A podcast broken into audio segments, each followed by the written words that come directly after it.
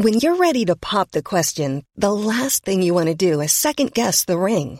At Bluenile.com, you can design a one of a kind ring with the ease and convenience of shopping online. Choose your diamond and setting. When you find the one, you'll get it delivered right to your door. Go to Bluenile.com and use promo code LISTEN to get $50 off your purchase of $500 or more. That's code LISTEN at Bluenile.com for $50 off your purchase. Bluenile.com code LISTEN. Primero vinieron por los servidores públicos y no dije nada porque no era un servidor público. Luego vinieron por los científicos y tampoco dije nada porque no era un científico. Luego vinieron por los periodistas, por los empresarios, por los médicos, por los ambientalistas. Después vinieron por las energías renovables y no dije nada porque creía que no me beneficiaban. Vinieron por las universidades y no dije nada porque no era universitario. Vinieron por los defensores de los derechos humanos y tampoco dije nada porque no era uno de ellos. Vinieron por las mujeres víctimas de violencia y no dije nada porque no era una mujer víctima de violencia. Luego vinieron por los profesionistas, por los migrantes, por los niños con cáncer y no dije nada porque no tenía un niño con cáncer. Vinieron por las pequeñas y medianas empresas, vinieron por los órganos autónomos y no dije nada porque no creía en los contrapesos. Después llegaron por el Poder Judicial y no dije nada porque yo no era un juez. Vinieron por los líderes de oposición y no dije nada porque no era un líder de oposición. Después llegaron por los intelectuales críticos y tampoco dije nada porque no me consideraba uno de ellos. Más tarde vinieron por mí y ya no había nadie que me defendiera. Alto Parlante, tu podcast de política, pero no como te han acostumbrado. Aquí te decimos las cosas como son. Te ayudamos a saber y entender todo lo que está pasando allá afuera. Nuestro reto, hacerlo simple, claro y en unos cuantos minutos. El tuyo, hablarlo más fuerte que nunca. Al micrófono Pablo Marín y Arturo Aramburu. Y te estaremos acompañando todos los lunes y jueves, a menos que nos censuren. Comenzamos. Lunes primero de junio, nos da muchísimo gusto arrancar por acá. Este texto que acabo de leerles es de Martín Müller y creo que viene muy ad hoc con todo lo que estamos viviendo, no solo en México, en el sino mundo. En todo el mundo. Están Mi nombre pasando cosas cabronas. Pablo Perdón, Marín. Arturo Aramburu está acá. Ansioso de hablar, güey. Es que, qué Realmente bruto, qué fin de semana. No podíamos dormir esperando el momento de grabar esto. Estamos grabando más temprano de, De lo, lo normal. de lo normal porque hay un chingo de información y pues felicidades, completamos el nivel mayo, viene junio, Sí. nivel 6, ¿qué pasará? ¿Qué pasa empezó con este año? Con todo el pedo, empezó candente, empezó Este fin de semana estuvo loco.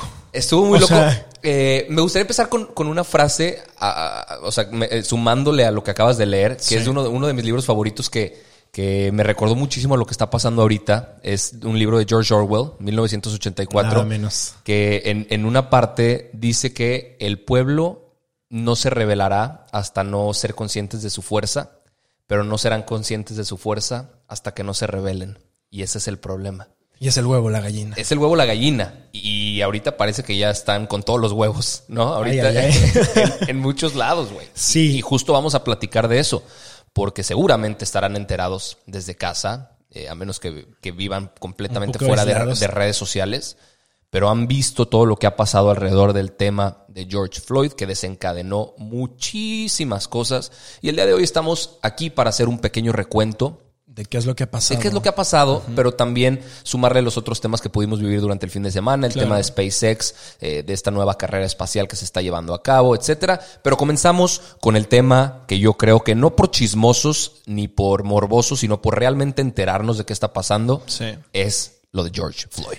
Bueno, todo inicia el pasado 25 de mayo, porque resulta que este señor, George Floyd, afroamericano, negro, después de las 8 de la noche llega a un supermercado llamado Cup Foods e intenta comprar eh, en Minneapolis con un billete que el adolescente que estaba atendiendo en ese momento dijo que era un billete falso.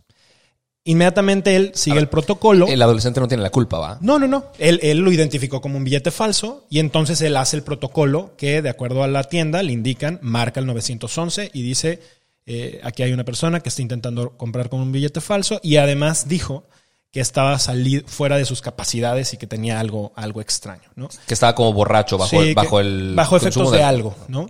Y entonces a los ocho minutos de esto llega una patrulla con cuatro agentes y uno de los agentes saca una- un, un arma, a pesar de que George Floyd no, no es que se, se opusiera de manera tajante. Por supuesto que hubo, o sea, si te están deteniendo por algo que según tú estás haciendo bien, pues claro que, oye, no, no, no te vas a dejar a la primera. Este, y creo que se entiende.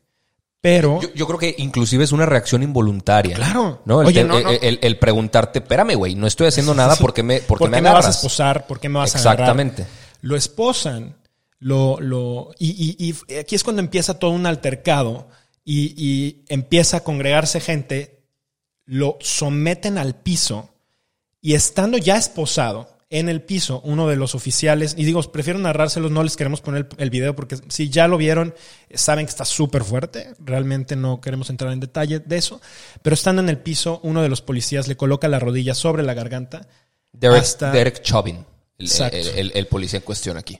Y mientras un grupo de personas empiezan a gritar y un grupo de personas empiezan a grabarlo también, que creo que este es un punto súper importante alrededor de esta historia y ahorita vamos a entrar allá.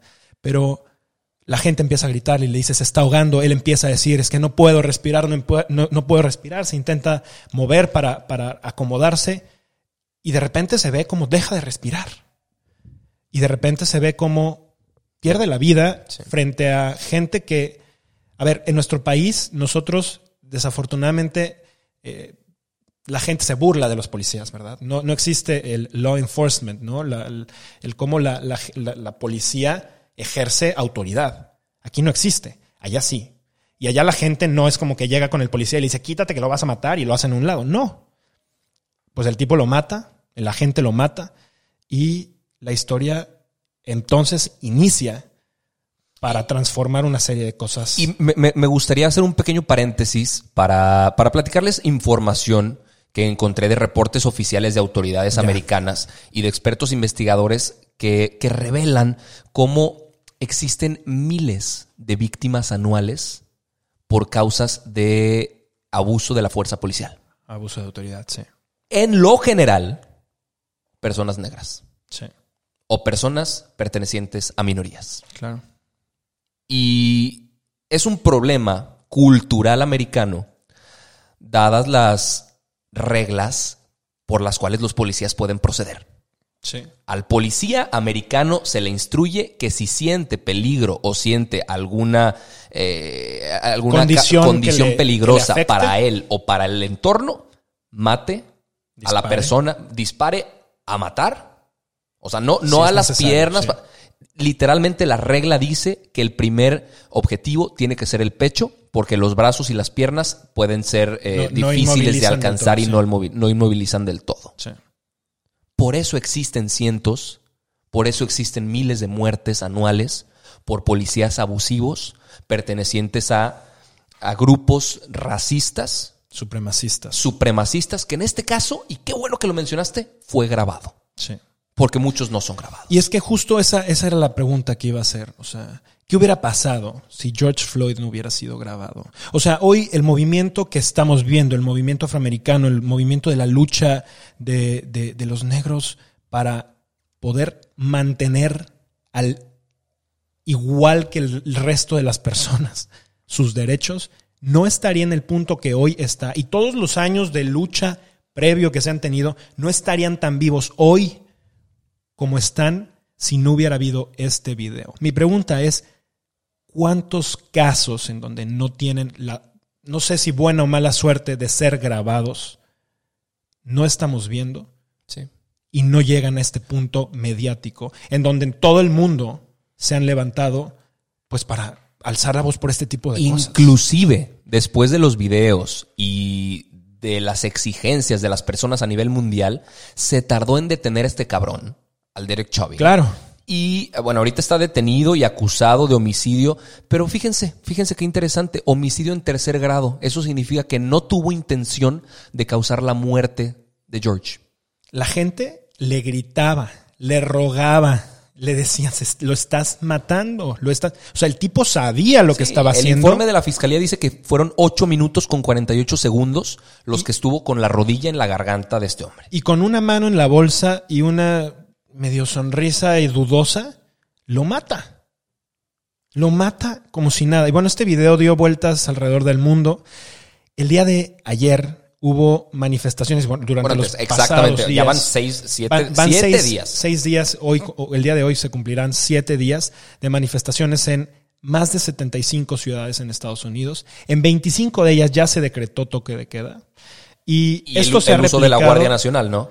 O- Bueno, o sea, de, la- de- de la Guardia, sí, de- del- ejército ya, ya está en las calles. eh, no, en- es, en la, es la. Guardia Sí, Nacional Americana. Exactamente. Que ya están utilizándola para reprimir a, a las personas que salen a manifestarse, inhibir, sí. a, a protestar, etcétera. Eh, Esto, esto de la Guardia inicia después de lo que sucede ayer, ¿no? Ahora, en Toronto, Londres, Berlín, Dinamarca, Madrid, ha habido manifestaciones alrededor de estos temas. Y es que de repente ayer salía un, un bloguero interesante diciendo, es que bueno, estas cosas al menos no las vivimos en México, ¿no? Estúpido.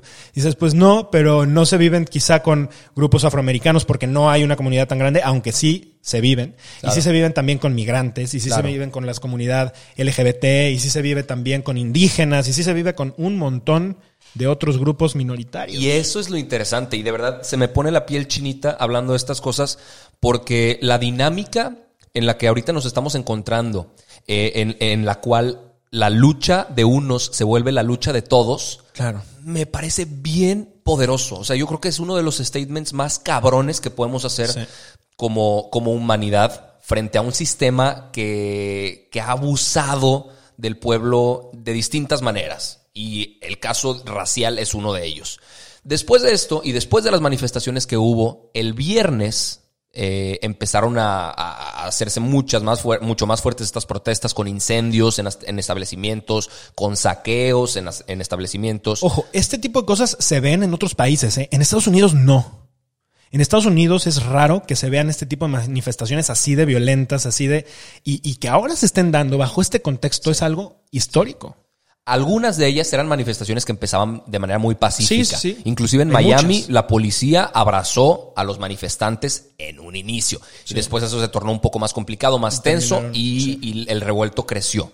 Anonymous, pasemos a ese tema y expliquemos por qué la importancia de estos hacktivistas, eh, hackers y activistas que pertenecen a una red muy grande, pero muy secreta y que ahora reaparecen. Fíjate que está muy cañón porque eh, Anonymous inicia en 2002, 2003 más o menos, y empiezan a convocar a miles de hackers alrededor del mundo con la intención de hacer un mega levantamiento virtual de información para abrir la información al mundo. Y de un momento a otro hackean, tumban una cantidad de páginas oficiales de gobierno, de empresas internacionales grandísimas, medianas y grandes, de organizaciones no gubernamentales, de sitios de pornografía infantil, de medios de pago para, para hacer transacciones como PayPal, como Mastercard, se fueron sobre Sony, este, en fin, sobre muchísimas empresas y básicamente le muestran al mundo lo vulnerable que eran sin saberlo. Lo, vulner- lo- lo vulnerables que éramos todos, sin saberlo. Y, y empiezan a, a- a evidenciar actos después de, de corrupción, de actos ilegales. Eh, es, es un grupo que lo que está buscando alrededor es que el Internet sea mucho más libre, que sea un Internet abierto y no controlado por los gobiernos, pero que la economía, la política y todas las cosas que están alrededor funcionen también de una manera mucho más transparente y abierta. Pero es un grupo sumamente desconocido. Es un O grupo sea, de que no se sabe Al mucho. ser literalmente anónimo, Anónimo. no se sabe la veracidad de la información que ellos liquean, no se sabe de qué fuente proviene, no se sabe si es un individuo, un grupo de individuos o, No se o sabe. cómo están funcionando, no hay jerarquía dentro. Exacto. Lo que sí se no se sabe, sabe. lo que sí se sabe es que ellos luchan por la libertad de expresión, por el acceso a la información y en contra, sí. en contra de las instituciones u organizaciones que promueven el abuso de la población, ¿no? El abuso contra la población. Eh, su lema, y a mí me fascina, es el conocimiento es libre, somos anónimos, somos legión, no perdonamos, no olvidamos, espéranos.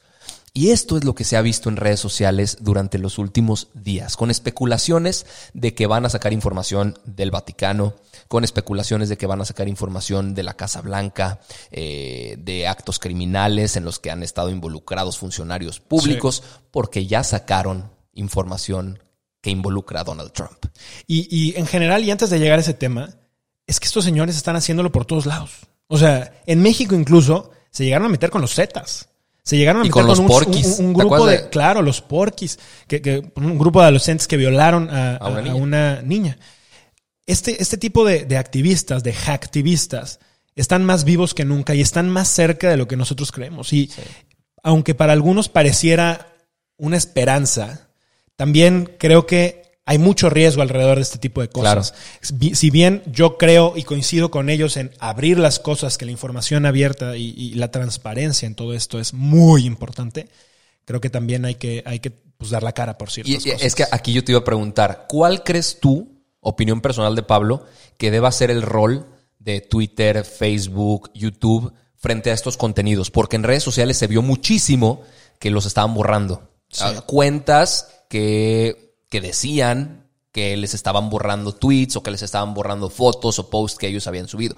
¿Cuál crees tú que deba ser el rol de las plataformas en este caso? Yo, yo creo que las plataformas tienen la obligación de ser libres y de darle la libertad a las personas de encontrar y buscar, buscar y encontrar lo que sea. Pero tienen que moderar información. Entendiendo que si hay información deliberadamente falsa, se tiene que bajar. Pero para eso se tiene que hacer toda una investigación y se tiene que comprobar su falsedad. Lo que está posteando Anonymous no es fácil de comprobar que sea No. mentira. Que involucre a muchísimas personas, que ponga en riesgo muchísimas. Sí, estoy de acuerdo. Pero creo que también ahí entra el criterio que desafortunadamente no tenemos los ciudadanos para discernir entre lo que es correcto, entre lo que está bien, lo que está mal, entre lo que es verdad y lo que es mentira. Y ahí es donde creo que tenemos como sociedad que hacer una, una chamba durísima, ¿no? Pero yo Cuestionar no- más. Yo no estoy nada de acuerdo en que las redes sociales veten a, a- a personas, a organizaciones, de dar su punto de vista y su opinión. Claro. Eh, A nadie. yo creo que ni nadie- siquiera individuos, Sí, ¿no? sí. Eh, y y es, es una pregunta relevante porque lo que sacaron no es cosa menor. No. Eh, involucra, y aquí vamos a explicar un poco qué fue esta información liqueada por, por Anonymous, una red de pedofilia, prostitución infantil y de pornografía infantil que involucra un chingo de personas. Entre ellos el presidente Donald Trump, Los Clinton. Nombres que me acuerdo, a ver, los Clinton, Oprah Winfrey, eh, Will Smith, Robert Downey Jr., O sea, bueno, de Hollywood, la mitad de Hollywood está. O sea, la familia la real. familia real. eh, Presidentes y expresidentes de América, de Colombia había uno. Este, o sea, estamos hablando de una red de personas alrededor, públicas, y esas son las públicas sí. que están puestas. ahí. alrededor de un cabrón que se llamaba Jeffrey Epstein. Epstein. Hay un documental en Netflix que justamente acaba de salir hace cinco días. Sí.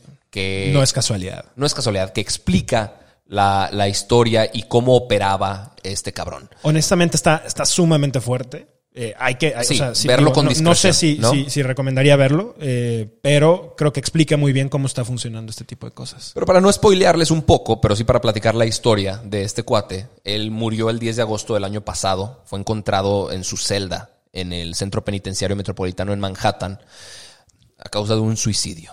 Lo que Y ahora lo entre que- comillas. lo que ahora Anonymous viene a decir es que lo mandaron matar el gobierno americano para que no revelara la información de Donald Trump que lo hacía culpable de estos casos de, de pedofilia alrededor de Jeffrey Epstein.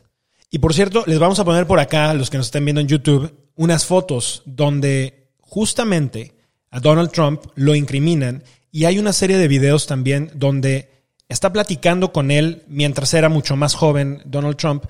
Y más tarde dijo Trump que, que, pues no, nunca le pareció buena persona, pero evidentemente en, en estos videos se nota su amistad, Ah, se nota su cercanía, se nota una muy buena relación en donde es claro que están, en, en ese video se nota que están hablando de mujeres y se están refiriendo a ellas, objetizándolas de una manera súper denigrante, ¿no? Sí, sí, sí, sí. Y a la gente no le pareció esta información. Entonces el día de ayer empezaron con todo a irse contra la Casa Blanca.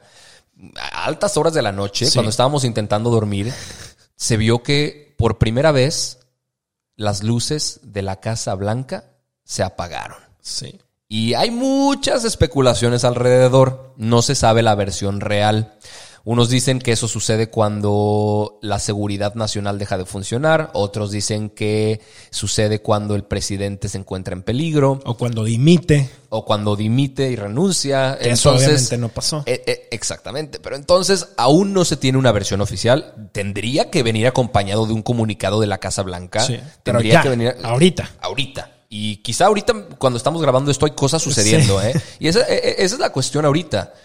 En, en cuestión de horas, en cuestión de minutos, Todo cambia. todo cambia. Podría revelarse nueva información, podría haber nuevos, nuevos levantamientos, podría haber mucho ma- mayor descontento social, y no solo en Estados Unidos. y esto es importante hablarlo porque quizá la mayoría de nuestra audiencia se encuentra en México. Y es, es importante entender que esto no es solo para los americanos. Claro. Que esta, este tipo de, de levantamientos sociales pueden desembocar en cosas mucho más trascendentales para el entorno mundial Sí. inclusive, y ojalá, a, a los mexicanos, a, a Claro. crear esta conciencia de, de poder del pueblo. El que debe temer en estas situaciones no es el pueblo al gobierno, sino el gobierno a su pueblo. Y ojalá no por generar caos, ojalá porque sea un despertar social, porque sea un despertar en donde nos demos cuenta que las cosas que están cambiando en este momento, por las cosas que estamos viviendo, nos pegan y nos afectan muchísimo más de lo que nosotros deberíamos de, de- de lo que deberían de pegarnos, ¿no? Claro. O sea, todo esto que está pasando, digo, ahorita también luego empieza a haber mucha filtración de, de noticias falsas en donde dicen que ya entraron a la Casa Blanca, etcétera. A ver, no, ni, ni, ni va a pasar y aunque se acercan a la Casa Blanca, la Casa Blanca tiene cristales de este pelo, de, gruesos, no, no le van a hacer nada, es Claro. impenetrable. Pero Claro.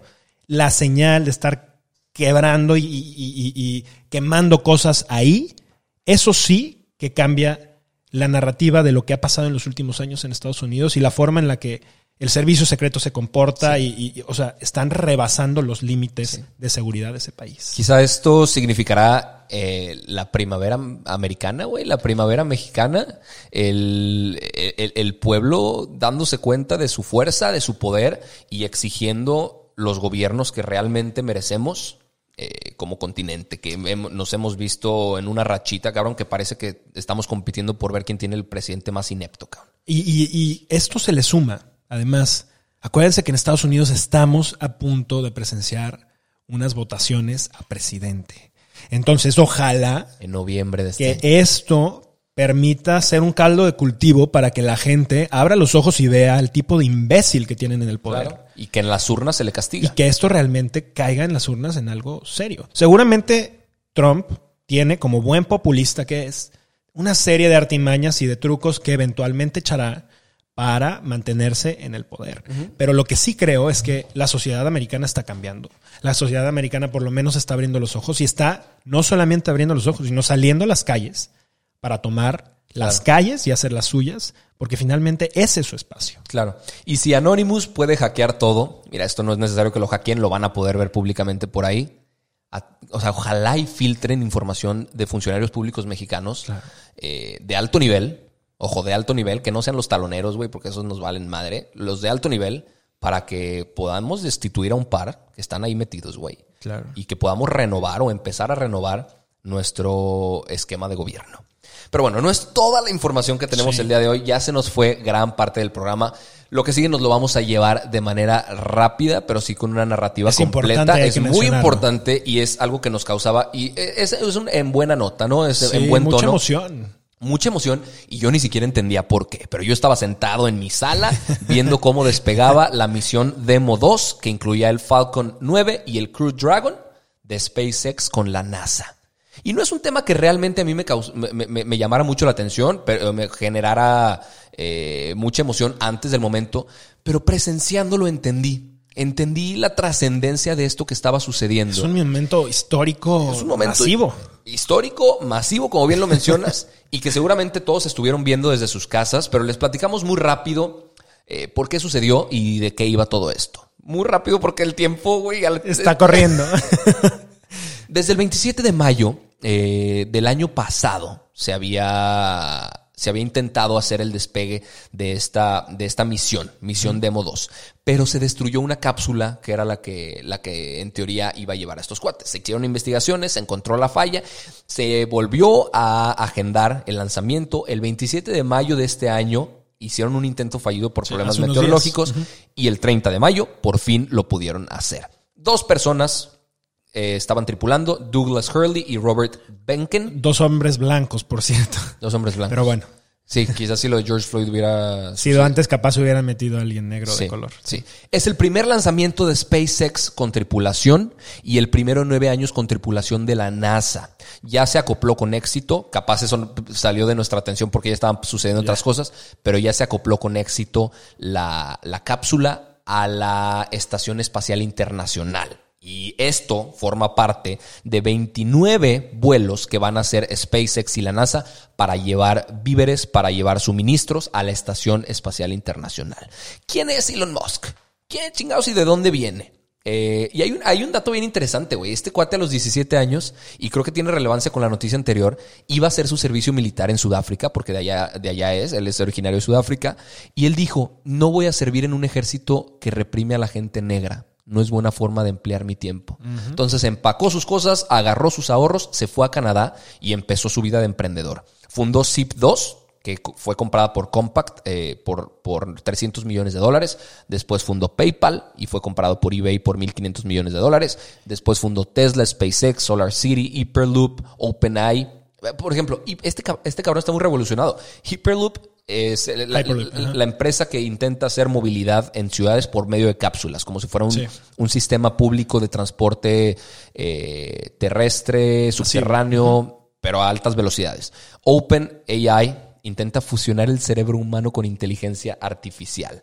Eh, ha tenido muchas controversias Elon Musk, pero sin duda alguna es un cuate que, que sus revoluciones van a otra, a otra velocidad, su frecuencia es distinta a la del resto de, de los humanos y está en otro nivel de conciencia futurística. Sin duda es un, es un personaje muy revolucionado, muy adelantado a su época, un visionario, que creo que en, en un buen sentido de, por lo que está haciendo, pone la esperanza de que se pueden hacer cosas que muchos pensábamos que eran imposibles.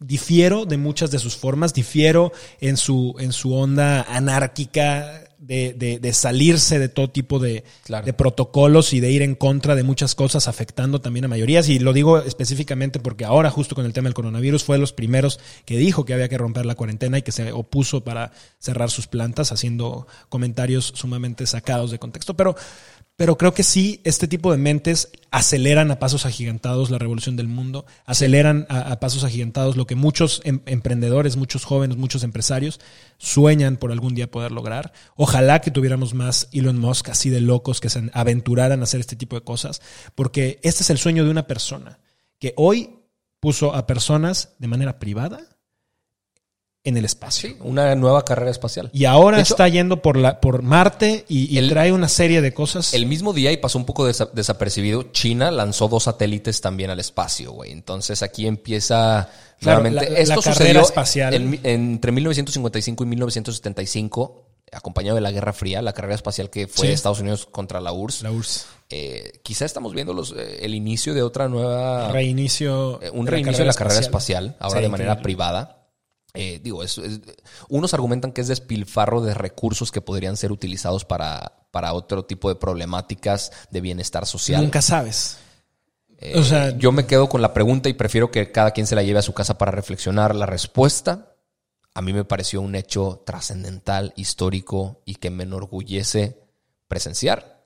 Y esta fue toda la información por el día El de hoy. día de hoy. Veremos esta semana qué sucede. El jueves tampoco se pierdan el episodio porque seguramente habrá información nueva y fresca que les vamos a estar llevando a su casa. Junio apenas inicia, inicia lleno de momentos sumamente locos, sumamente inesperados, pero estamos seguros que habrá información interesante a lo largo de la semana que se va a ir condensando. El jueves les tendremos toda esa información. Un Mil gusto verlos. Mil gracias por habernos escuchado. Eh, mi nombre es Arturo Aramburu, Pablo Marín. Nos pueden seguir en redes sociales. Véanos en YouTube, píquenle a la campanita, platíquenle a sus amigos, a sus tíos y a sus primos de este programa, porque la información es poder y la información, si la entendemos, nos lleva al siguiente nivel. Muchísimas gracias y nos vemos el jueves. Chao.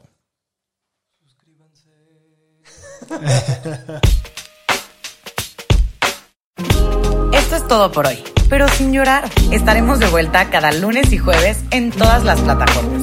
Si crees que alguien necesita entender las cosas como son, compártele este capítulo. Nos vemos. Hey, it's Danny Pellegrino from Everything Iconic. Ready to upgrade your style game without blowing your budget?